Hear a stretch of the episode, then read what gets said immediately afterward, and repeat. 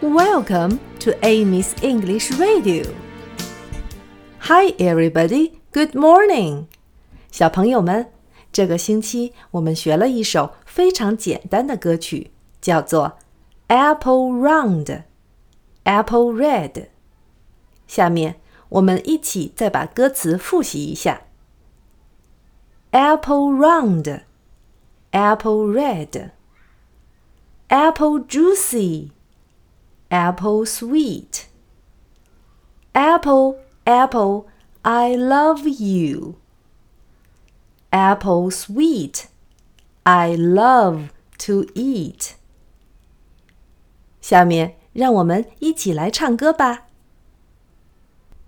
Apple round, apple red, apple juicy apple sweet.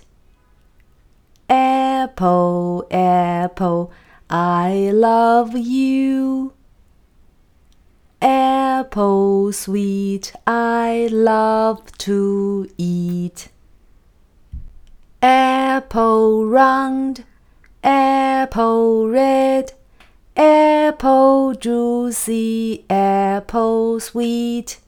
Apple, apple, I love you. Apple sweet, I love to eat.